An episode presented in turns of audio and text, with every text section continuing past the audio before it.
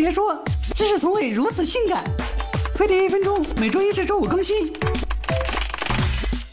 操，年底加班真要命，还好老子知道这些保命方法。抽烟喝酒对肝肺不好，还会刺激神经，想靠这些舒缓压力，简直是作死。累了困了打个盹啊！想补充能量，多吃坚果、香蕉，没事喝点酸奶也能舒缓心情。加班族可得注意饮食，腌制食物会导致高血压，增加肾脏负担；暴饮暴食会引发胰腺炎和心脑血管疾病。功能饮料也别多喝，会刺激内脏。